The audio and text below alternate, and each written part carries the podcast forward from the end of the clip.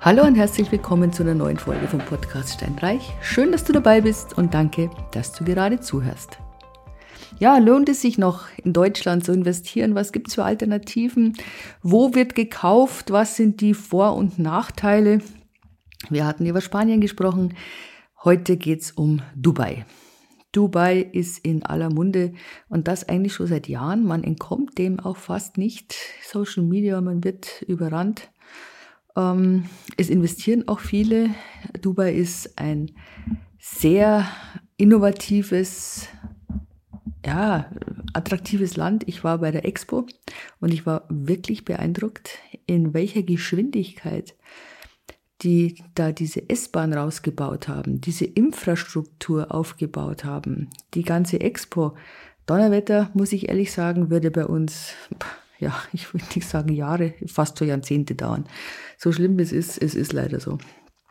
Ja, Dubai, warum Dubai? Natürlich wegen der Steuern. Dubai ist ein echtes Steuerparadies. Es gibt genügend junge Menschen oder sagen wir mal genügend ungebundene Menschen, die keine Kinder haben, die sagen, okay, gut, du, ich gehe jetzt mal für fünf Jahre nach Dubai, ich arbeite dort. Warum? Weil wenn du hier arbeitest, bleibt dir von deinem Bruttogehalt vielleicht so 55 Prozent. In Dubai bleiben dir 95 Prozent. Und diese 40 Prozent mehr, das sparen die Leute, nehmen es mit nach Hause dann und bauen sich hier was auf, erfüllen sich einen Traum oder was auch immer. Also für Angestellte sehr attraktiv. Auch für Rentner übrigens sehr attraktiv, denn auch die Renten werden nicht besteuert. Oder Pensionen, ist ja völlig egal. Und es gibt wunderbare Golfplätze dort und auch genügend Leute, die sagen, Mensch, wir wandern aus nach Dubai. Wir holen uns da eine nette Wohnung, wir spielen da viel Golf und die medizinische Versorgung zum Beispiel ist ja auch gut und das auch ansonsten, das ist ja schon ein sehr, sehr hohes Niveau in dem Land. Ähm, man kann alles einkaufen, es ist wirklich alles da. Und im Sommer, wenn es so heiß ist, dann gehen wir zurück nach Deutschland und besuchen die Enkel oder sonst irgendwas. Denn das ist so in meinen Augen der Hauptkasus Knaxus, das ist das Klima. Kürzlich hat mir jemand gesagt, oh, in Dubai ist das ganze Jahr über eigentlich angenehm. Boah, ich weiß nicht, auf welcher Hemisphäre der lebt, aber ich finde es nicht angenehm. Ich war mal Ende September und es war so unfassbar heiß und so eine hohe Luftfeuchte. Die Pools werden da gekühlt. Also, und da war ich ja meistens, außer ich war im Innenraum. Das ging natürlich auch noch, weil ansonsten draußen, ich schwöre dir, du hältst es nicht aus. Definitiv. Und das ist jetzt nicht meine Vorstellung vom Leben, dass ich, sagen wir mal, fünf, sechs Monate im Jahr nur Indoor zubringe. Das ist da aber leider so. Das heißt leider, man steht in der Früh auf im klimatisierten Haus, man geht in das Tiefgarage und das klimatisierte Auto, fährt ins klimatisierte Büro, geht dann heim in das klimatisierte Fitnessstudio, ins klimatisierte Restaurant. Also pff, du entkommst der Klimaanlage nicht, definitiv nicht. Und wenn man viel arbeitet, und das tun die meisten Leute da, da fällt es auch nicht auf. Das muss man ganz klar sagen. Es gibt Indoor-Spielplätze und so weiter. Und zum Beispiel nur Fahrradgeschäfte haben eigentlich erst in den letzten Jahren so eine gewisse Entwicklung erlebt. Vorher war das einfach, was bist du da mit dem Fahrrad in Dubai? Ja. ja, also das Klima ist sicherlich ein Nachteil, um dort zu leben. Ganz klar. Okay, lass uns mal zurückkommen auf die Steuern. Ich habe gesagt, es gibt keine, ist nicht ganz korrekt. Es gibt die Mehrwertsteuer in Höhe von 5% und es gibt einen sogenannten äh, Mietzins, eine Housing Fee. Ich weiß aber jetzt nicht, wie hoch die ist. Die ist aber nicht sehr hoch. Ansonsten wird nichts besteuert. Keine Renten, keine Gehälter, keine Löhne, keine Verkäufe, keine Kryptowährungen, keine Dividenden, keine Erbschaftssteuer, keine Vermögenssteuer. Es, es gibt nichts, keine Einnahmen in- und Ausland. Es gibt nichts definitiv, was in Dubai, sonst, in Dubai ähm, versteuert wird. Deshalb ist es auch für die Leute so attraktiv, dort eine Firma zu gründen oder eben eine Aufenthaltsgenehmigung zu bekommen. Ähm, wann bekommt man eine Aufenthaltsgenehmigung? Das ist dann, wenn man eine Firma gründet, gibt es verschiedene Wege. Oder aber auch, wenn man als Immobilieninvestor auftritt. Immobilieninvestor wirst du dann, wenn du 5 Millionen Dirham investierst. Dirham, das ist die Währung, die ist an den US-Dollar gekoppelt, macht sie auf der einen Seite stabil. Dennoch das Währungsrisiko, das haben wir natürlich trotzdem, das ist ja ganz klar. Ja, also das ist, wenn der Dollar runtergeht, geht der Dirham runter und dann, ja, ist es, warte mal, wenn der Dollar runtergeht, ja, dann ist es gut. ähm, ja, also das Währungsrisiko ist da. Ähm, ich habe gesagt, fünf Millionen muss man investieren. Das muss schuldenfrei sein, das Objekt. Das sind also fünf Millionen ungefähr, so ein bisschen über Million Euro, glaube ich. Das muss schuldenfrei sein und das Ganze muss man auch mindestens drei Jahre halten. Dann bekommt man eine Aufenthaltsgenehmigung für fünf Jahre, kann da leben und wie gesagt auch dort seine, seinen Steuerwohnsitz haben. Ja, genau, so muss ich sagen. Gut, ähm, Firmengründung gehe ich nicht drauf ein. Da gibt es wirklich unzählige, die tatsächlich dich unterstützen würden, wenn du davor hast, eine Firma zu gründen. Und das wird auch sehr sauber gemacht. Ansonsten, was ich an den Immobilienmarkt in Dubai tatsächlich wirklich gerne mag, das ist, dass der sehr geregelt ist. Es war früher mal eine Zeit, da waren wahnsinnig viele Glücksritter unterwegs und ich meine, der Markt brummt. Dubai hat die größten na, wie sagt man die meisten Immobilien werden von Ausländern gekauft. Tatsächlich 85 Prozent aller Immobilien werden von den Ausländern gekauft. Und die haben natürlich auch viele Auswanderer. Auch bei den Deutschen ist es ein unglaublich beliebtes Auswanderungsland. Über die Gründe haben wir ja schon gesprochen. Ja, ähm, jetzt habe ich den Faden verloren. Hurra. Was sollte ich jetzt noch sagen? Das gibt's ja wohl nicht. Wenn du musst jetzt da zurückschauen. Ich habe jetzt nämlich da den Faden verloren gehabt unheimlich tolles Auswanderungsland und so weiter. Ja, warum mag ich das so gerne? Weil, ähm, ich habe gesagt, es ist so, du musst den ganzen Passus rausschneiden, okay? Und zwar bis dahin, wo ich gesagt habe, dass das früher so für die Glücksritter war. Und dann kannst du wieder das einfügen.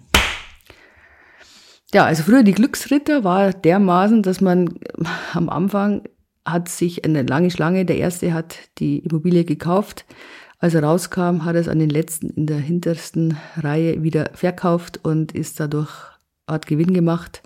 Das gibt's jetzt nicht mehr, darf man nicht machen, man hat eine gewisse Haltefrist.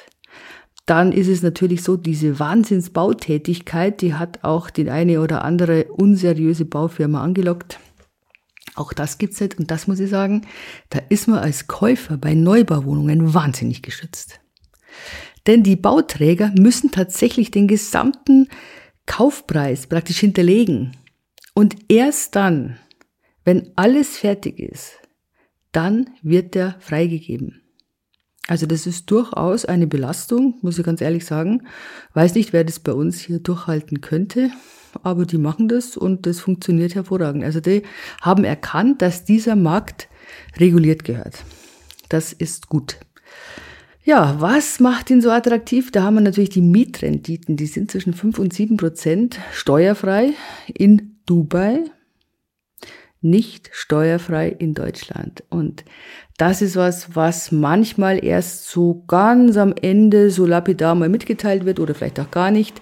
Du musst, du musst die Einnahmen, die du dort erwirtschaftest, hier versteuern. Punkt. Das heißt, Du hast eine tolle Mietrendite und die musst du versteuern. Klar, du kannst die Flüge absetzen, dorthin, Hotel und so weiter, wenn du nach deiner Liegenschaft schaust, aber ganz ehrlich, du musst es versteuern. Und da gibt's auch ein Abkommen. Also es ist nicht so, dass der deutsche Fiskus das nicht mitbekommt, dass du da eine Immobilie hast. Das ist jetzt für die Immobilie, die vermietet wird. Es gibt natürlich klar auch nur diese Ferienimmobilien, wo man dann selber drin wohnt oder zum Teil drin wohnt, ist wieder ein anderes Konzept. Es wird immer damit geworben, dass es eine konstant wachsende Wirtschaft ist, was korrekt ist, dass wahnsinnig viel gebaut wird, auch das ist korrekt, dass die Bevölkerung ständig wächst, stimmt, ähm, dass es mittlerweile nicht mehr vom Öl abhängig ist, sondern eine Multisektorenwirtschaft ist. Ähm, es gibt, sagen wir mal, die Unternehmensgründung sind ziemlich einfach. Der Immobilienmarkt ist natürlich auch hochliquide. Ständige Innovationen, würde ich sagen, kennzeichnen das Land. Denkt doch nur an die hohen Gebäude und sonst irgendwas. Ähm, dann die Währung, habe ich schon gesagt, die ist da angepasst an den, oder abhängig, nee, angepasst an den Dollar. Und ah ja, es ist, sagen wir mal, es ist ein sicherer Ort für die Investitionen, das muss man schon sagen. Also die schauen schon, dass sie die Investoren nicht verschrecken, gar keine Frage. Was haben wir denn für Nachteile? Also Nachteil habe ich schon einmal gesagt, es muss hier versteuert werden. Ein großer Nachteil ist natürlich auch, dass man weit weg ist. Man braucht einen Verwalter. Der in meinen Augen allergrößte Nachteil ist, dass es einfach keinen Zweitmarkt gibt in Dubai. Das ist so. Und jeder, der was anderes erzählt, das stimmt einfach nicht. Ähm, es wird viel gebaut, es wird wahnsinnig schnell gebaut und es wird nicht so gebaut wie hier in Deutschland. Auch das gehört zur Wahrheit dazu. Es gibt super Bauträger, so kleine, so diese Boutique-Bauträger, die sind echt hervorragend. Die haben einen ganz hohen Standard, sind oft auch ausländische Firmen, Schweizer oder Deutsche. Und es gibt halt auch andere. Und mein Rat wäre, wenn du in Dubai investieren möchtest, dann geh weniger auf die Mietrendite, sondern ähm, ich muss es anders sagen, es wird ja vom Blatt weg verkauft, ja, vom Blatt weg verkauft und dann dauert so drei Jahre bis es bis zur Fertigstellung. Und was sich bei all denjenigen bewährt hat, die dort gekauft haben und die Gewinn gemacht haben, die haben das am Anfang gekauft und nach zwei Jahren vor der Fertigstellung wieder verkauft mit Gewinn. Weil wenn du das hast und vermietet hast und ganz ehrlich, nach, nach zehn Jahren ist eine Immobilie in Dubai alt. Das ist verbraucht alt, das ist nicht der Standard. Dann merkst du, wie sich die Viertel ändern, wie die Leute ähm, da, welche Leute da einziehen. Dann ziehen mehr und mehr dann so Arbeitnehmerunterkünfte werden das dann und so. Ähm, also der Zweitmarkt ist extrem schwierig und ich ich spreche da aus Erfahrung, zwar nicht aus eigener Erfahrung, aber als Maklerin und kann nur sagen, da kommt es dann sehr, sehr drauf an, wo ist es gebaut, wo steht es, wer hat es gebaut und wie gesagt, zehn Jahre, das ist, die Immobilie ist tot. Ein Nachteil in Dubai ist auch, du kaufst was und denkst, boah, erste Meereslinie, großartig. Allerdings schütten die natürlich immer wieder auf und plötzlich hast du vor dir einen riesen Glotz stehen. Denn es ist jetzt nicht so wie bei uns, dass du da so einen Bebauungsplan hast und der bleibt dann erst einmal die nächsten 30 Jahre oder so.